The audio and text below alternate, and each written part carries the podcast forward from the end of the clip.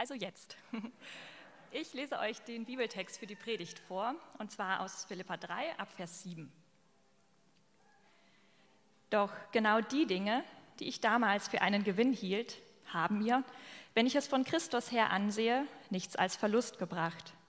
Mehr noch, Jesus Christus, meinen Herrn zu kennen, ist etwas so unüberbietbar Großes, dass ich, wenn ich mich auf irgendetwas anderes verlassen würde, nur verlieren könnte. Seinetwegen habe ich allem, was mir früher ein Gewinn zu sein schien, den Rücken gekehrt. Es ist in meinen Augen nichts anderes als Müll. Denn der Gewinn, nach dem ich strebe, ist Christus. Es ist mein tiefster Wunsch, mit ihm verbunden zu sein. Darum will ich nichts mehr wissen von jener Gerechtigkeit, die sich auf das Gesetz gründet und die ich mir durch eigene Leistungen erwerbe. Vielmehr geht es mir um die Gerechtigkeit, die uns durch den Glauben an Christus geschenkt wird, die Gerechtigkeit, die von Gott kommt und deren Grundlage der Glaube ist. Ja, ich möchte Christus immer besser kennenlernen. Ich möchte die Kraft, mit der Gott ihn von den Toten auferweckt hat, an mir selbst erfahren und möchte an seinem Leiden teilhaben, sodass ich ihm bis in sein Sterben hinein ähnlich werde. Dann werde auch ich, das ist meine feste Hoffnung, unter denen sein, die von den Toten auferstehen. Es ist also nicht etwa so, dass ich das alles schon erreicht hätte und schon am Ziel wäre. Aber ich setze alles daran, ans Ziel zu kommen und von diesen Dingen Besitz zu ergreifen, nachdem Jesus Christus von mir Besitz ergriffen hat. Geschwister, ich bilde mir nicht ein, das Ziel schon erreicht zu haben. Eins aber tue ich. Ich lasse das, was hinter mir liegt, bewusst zurück konzentriere mich völlig auf das, was vor mir liegt und laufe mit ganzer Kraft dem Ziel entgegen, um den Siegespreis zu bekommen. Den Preis, der in der Teilhabe an der himmlischen Welt besteht, zu der uns Gott durch Jesus Christus berufen hat. Guten Morgen von mir auch. Schön euch zu sehen. Wir sind heute beim letzten äh, Sonntag angekommen unserer Kampagne. Äh, und in der Kampagne ging es darum, dass wir euch zusammenbringen, dass wir die verschiedenen Gemeinden zusammenbringen und zu einer neuen Form.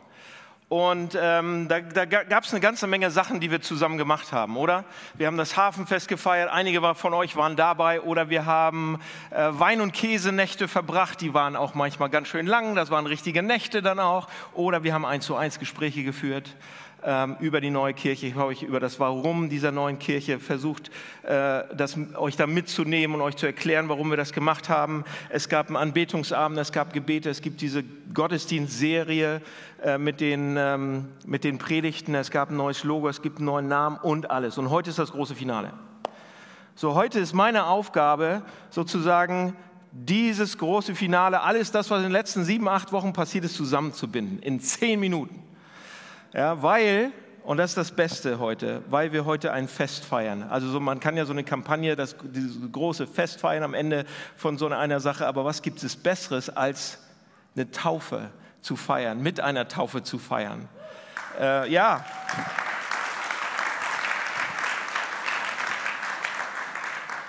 Ich glaube, das ist das größte, schönste Fest, was es so in einer Kirche gibt. Ähm, das ist so die neue Geburt von sechs neuen Menschen heute. So die Geburt, äh, Dominik erklärt es nachher, nachher, noch ein bisschen, was es bedeutet, sich taufen zu lassen und wieder hochzukommen.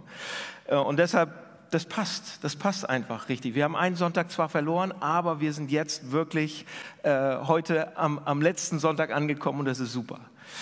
Ähm, ich habe die letzten Wochen immer mal wieder überlegt, okay, was sage ich an diesem letzten Sonntag und wie binde ich das alles zusammen? Und da ist mir ein Text nicht aus dem Kopf gegangen und den haben wir gerade gelesen bekommen. Immer wieder, wenn ich darüber nachgedacht habe, was sage ich heute, was ist für diese Gemeinde, was ist für diese Kirche besonders wichtig, dann kam der Text in meinen Kopf.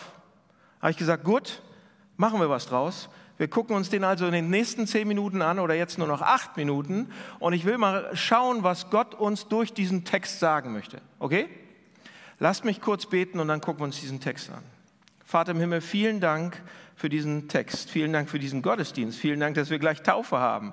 Vielen Dank für die Musiker, für Musik, für Leben. Danke dafür, für diese neue Kirche. Und bitte rede jetzt zu uns und zeig uns, was du mit uns vorhast. Amen. Also, dieser Text, wenn man sich den genau anguckt, der beginnt mit einem Vergleich. Vielleicht, äh, Ruben, kannst du das nochmal äh, zeigen, den, äh, den ersten sieben, acht, neun, jetzt kommt er angelaufen, die sieben, acht, neun, zehn. Er beginnt mit einem Vergleich und zwar geht es darum, dass Paulus uns sagt, also ist von Paulus geschrieben, früher, was ich früher an Gewinn hatte oder was mir früher wertvoll war, das ist jetzt nicht mehr so. Früher alles, was ich früher als Gewinn angesehen habe, das ist heute überhaupt nicht mehr so. Und er vergleicht das. Er sagt da, was auch immer für mich mein, was ich, was auch immer ich für meinen Gewinn hielt, halte ich jetzt für Verlust, sagt er. Alles ist ein Verlust, alles halte ich für Müll. Und ähm, wenn man ganz ehrlich ist, die deutschen Übersetzer von diesem Text, äh, griechische Text, äh, in Griechisch ist das geschrieben, und die deutschen Übersetzer, die trauen sich manchmal nicht so richtig, das zu schreiben, was da wirklich im Griechischen steht. Denn wörtlich bedeutet dieses Wort Müll, das griechische Wort, was Paulus da benutzt, bedeutet, ist das Wort für Exkremente. Ja, und die Deutschen machen daraus ein schönes Wort, aber was Paulus hier sagt, Paulus, dieser schlaue Mensch, dieser zurückhaltende schlaue Mensch, sagt, alles, was ich habe, alles, was ich hatte, alles Exkremente. Man könnte auch ein anderes Wort benutzen, mache ich heute Morgen nicht sicher, aber alles Exkremente. Und er sagt, dem gegenüber, alles Exkremente, aber dem gegenüber habe ich eine unüberbietbare Größe bekommen eine unüberbietbare, alles, was er unter den, Versen davor, 1 bis 6, redet er die ganze Zeit über all die Sachen, die er hatte, über die Dinge, die er hatte, über die Leistung, die er erbracht hat, über die Schulausbildung, die Ausbildung, die er hatte, über den Einfluss, den er hatte, über das Geld, über Macht, über all diese Sachen redet er, über seine Familie, über seine Herkunft, all diese Sachen die so hell manchmal in unseren Augen leuchten und die so schön sind und die auch so toll sind manchmal, die wir auch toll finden, ob es materielle Sachen sind, Haus, Auto, was auch immer. Und Paulus sagt, es ist aber ein Stern aufgegangen. Es ist etwas aufgegangen in meinem Leben. Das ist so brillant, dass all die anderen Sachen da dagegenüber einfach nicht mehr, nicht, mehr, nicht mehr leuchten, nicht mehr zu sehen sind. Und Paulus sagt, das hier, was ich jetzt habe, ist eine unüberbietbare Größe, eine unüberbietbare Sache. Die Dinge, die mir vorher wichtig waren, die wurden von dieser einen Sache ausgeblendet.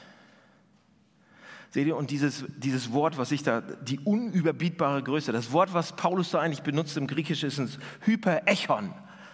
Und das bedeutet, er hat die Supersache gefunden. Ja, besser geht's nicht. Hyper, die Hypersache, das super Ding. Paulus sagt, ich habe die absolute Supersache gefunden. Ich habe etwas so Brillantes gefunden, dass die Dinge, die mir vorher wichtig waren, kein nicht mehr wichtig sind. Ich habe etwas gefunden, was so brillant ist, dass die Dinge, die mich früher kontrolliert haben, keine Macht mehr haben über mich. So, was könnte diese Sache sein? Was könnte das sein? Was könnte die eine Sache sein, sodass er sagen kann, diese Dinge sind nichts mehr wert für mich? Nichts davon. Und wisst ihr, was er sagt? Er sagt, mit ihm verbunden zu sein. Er sagt dann, der Gewinn, nach dem ich strebe, ist Christus es ist mein tiefster Wunsch, mit ihm verbunden zu sein. Was bedeutet das? In Vers 14 sagt Paulus, ich jage dem nach. Er nennt es den Preis, dem Preis jage ich nach. Ja, aber was ist der Preis? In Vers 10 sagt er, mit ihm verbunden zu sein, ihn zu kennen. Ja, es geht nicht um, um etwas, und pass auf, es geht da nicht um irgendwie wenn ich, wenn ich sage, ihn zu kennen, Gott zu kennen, geht es nicht darum, an irgendetwas zu glauben, an ihre höhere Macht oder irgendwie oder Engel oder wie viel Glauben man hat. Ihn zu kennen, wisst ihr, was das bedeutet? Seht ihr, manchmal spürt man Gott und manchmal nicht. Geht jedem von uns so, oder? Und ihr wisst einfach, manchmal weiß man einfach, dass er da ist. Und er spricht sogar zu uns, vielleicht nicht mit hörbarer Stimme, aber man spürt Gottes Präsenz. Gott ist da. Und ihn zu kennen, nicht nur von ihm zu wissen oder an ihn zu glauben, sondern seine Gegenwart zu fühlen, zu spüren und ihn zu sich sprechen zu lassen, ihn zu sich sprechen zu hören. Leute, das ist nicht immer eine schöne Erfahrung. Das macht nicht immer Spaß. Man lebt so schön sein, sein schönes Leben und plötzlich stört einen da etwas. Plötzlich kommt Gott und redet rein. Oder andere Male, ist man sehr traurig und am Boden zerstört und es stärkt uns unheimlich. So, aber woher weiß ich jetzt, woher wissen wir, dass man ihm begegnet ist? Dass seine Gegenwart da ist. Woher weiß ich das? Woher weiß ich, dass ich ihn kenne? Wisst ihr, woher wir das wissen? Auch im Text drin. Paulus sagt, ich habe das noch nicht erreicht. Ich bin noch nicht ganz da. Der Apostel, er ist unzufrieden, er ist unbefriedigt darüber, wie wenig er eigentlich Gott kennt. Er sagt, ich habe das noch nicht, ich will mehr davon. Das heißt, die Art und Weise, wie wir wissen, dass wir Gott kennen, ist, dass wir eine Leidenschaft dafür bekommen, dass wir mehr davon haben wollen. Ja? Seht ihr? Yes. Der, wenn wir essen und wir essen irgendwie irgendwas, irgendwann ist der Bauch voll, oder? Bei mir dauert es relativ lange, aber irgendwann ist der Bauch voll. Wir essen und trinken und man kann nicht mehr. Aber das Herz, unser Herz bekommt nie genug Liebe. Da kann immer noch was rein. Du kannst immer noch, unser Herz braucht mehr Liebe, will mehr Liebe. Das ist unendlich, kann das gefüllt werden mit Liebe. Und so können wir wissen, Leute, dass wir ihn kennen, weil wir eine Leidenschaft haben, dass wir mehr von ihm geliebt werden. Mehr Gott in unserem Leben haben. Wir wollen mehr davon. Mehr als alles andere. Okay? So, was steht euch im Weg? Was steht dieser Sache im Weg? Ist es Lethargie oder Trägheit oder na, äh, ja, oder dass, dass man vielleicht sogar wütend auf Gott ist, weil er irgendwas zugelassen hat, was man nicht möchte, oder man hat Angst vor ihm, oder das Herz ist irgendwo anders, oder man hat schlechte Erfahrungen gemacht mit irgendwelchen Menschen oder irgendeiner Kirche. Und ihr habt Angst vor dem, was Leute denken könnten, wenn, wenn, wenn ihr so voll all in geht. Realisiert ihr nicht, was Paulus hier sagt? Er sagt, es ist egal, was es ist. Nichts ist so wertvoll, das hier zu verlieren, das hier nicht zu bekommen. Paulus sagt, das ist hier das Ultimative. Und Jesus Christus sagt selbst in Johannes 17, das ist das ewige Leben, dass ihr Gott kennt und Jesus Christus, den er gesandt hat. Realisiert ihr da, was er sagt? Gott zu kennen ist nicht nur unser Ziel im Leben. Gott zu kennen ist das Leben. Das ist das Leben. Jesus wurde gesandt, damit wir das haben können. Jesus Christus kam auf diese Erde, damit wir das haben können. Jesus. Seht ihr, alles, was Jesus gemacht hat, seine Geburt, sein Leben, seine Wunder, alles, sein Tod, seine Folter, sein Leiden, seine Abtrennung von Gott. Wisst ihr, was das Ziel davon war?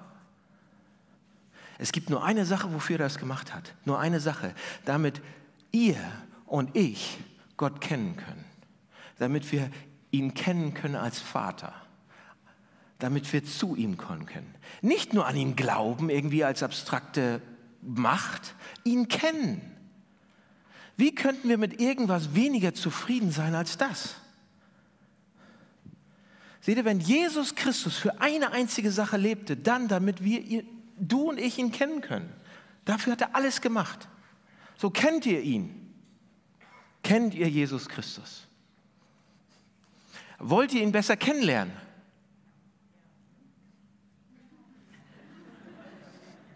Ja, dann los. Lernt ihn besser kennen. Kennt ihn. Ja? Darum geht es hier im Hafen. Darum geht es in dieser Gemeinde. Hier könnt ihr Gott kennenlernen, das erste Mal. Hier könnt ihr Gott tiefer kennen. Also macht es. Fertig. Wartet, wartet, wartet, wartet. So leicht geht's nicht. Ich habe eine Sache habe ich noch bevor ich euch losschicke, noch eine kleine Sache. Paulus sagt nämlich hier im Text, ich setze alles daran, ich greife danach, nachdem Jesus nach mir gegriffen hat. Ich greife das, ich möchte das, weil Jesus mich zuerst ergriffen hat. Ja, Jesus greift nicht nach mir, weil ich ihn ergriffen habe, sondern ich greife nach ihm, weil er mich zuerst ergriffen hat. Wisst ihr, was es heißt? Ihr könnt es nicht von alleine. Ihr könnt euch anstrengen, aber ihr könnt es nicht von alleine. Ihr macht es nicht. Und das ist das Evangelium. Ihr ergreift es nicht. Etwas anderes ergreift euch. Seht ihr, und einige Leute realisieren das erst, vielleicht die Täuflinge auch, nachdem sie Christen geworden sind. Die haben die ganze Zeit gemacht, ich treffe hier die Entscheidung, das ist meine Entscheidung, ich habe das ergriffen. Aber nachdem man Christ geworden ist, sieht man vielleicht zurück und realisiert, man wäre nie selbst auf die Idee gekommen, niemals. Es sei denn, jemand ist mir nachgegangen und wäre und ist mir wieder nachgegangen, wieder nachgegangen. Das ist, was Paulus hier sagt. Paulus sagt, ich versuche zu greifen, was mich ergriffen hat. Christsein ist nicht, was man einfach, man nimmt sich das nicht einfach. Es ist etwas, was mich mitnimmt. So Leute, der Grund, warum das wichtig ist, ist, weil wir das dauernd andersrum machen. Wir reißen uns ein Bein aus, wir versuchen alles irgendwie vernünftig zu tun, alles zu halten und so weiter. Man, man kann kein Christ sein, indem man sich selbst zu einem macht. Vergesst das. Darum geht es hier nicht. Man kann sich nicht selbst zum Christ machen. Niemand kann das. Jesus Christus sagt selbst, niemand kann zu mir kommen, es sei denn der Vater zieht ihn. Das heißt, die Schönheit, oh ja, Schlusskurve, die Schönheit dieses, dieses Evangeliums ist, dass Gott mich findet dass Gott mir nachgeht und mich findet wegen Jesus Christus. Wegen dem, was Jesus Christus getan hat.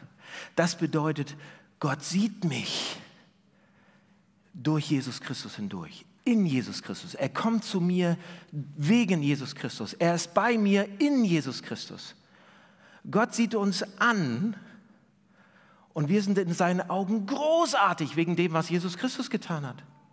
Wir sind herrlich wegen Jesus. Gott sieht uns an und sieht eine Schönheit in uns wegen Jesus Christus. Und dann sagt Paulus, das ist die Sache, die wichtiger ist als irgendetwas anderes, das zu haben und das zu wissen.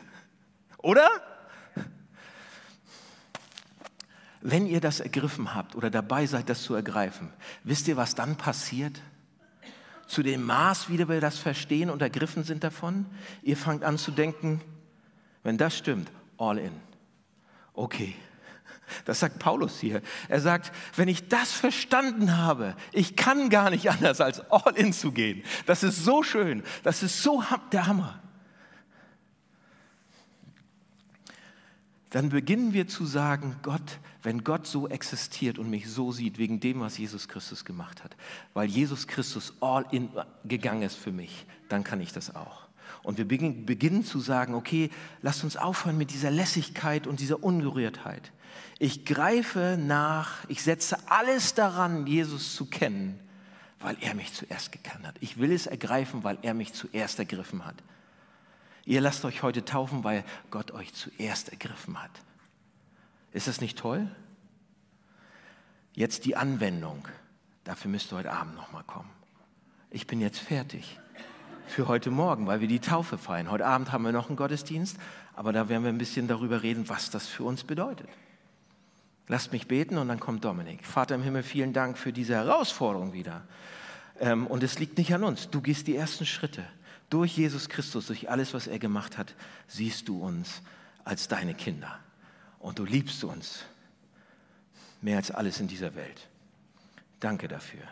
Lasst uns das realisieren, lasst uns danach greifen. Und ich wünsche mir so von Herzen, dass das die eine Sache wird in dieser Kirche, in dieser Gemeinde, dass wir, weil wir ergriffen sind, das auch ergreifen wollen und mehr dahin kommen wollen, dich zu kennen. Amen.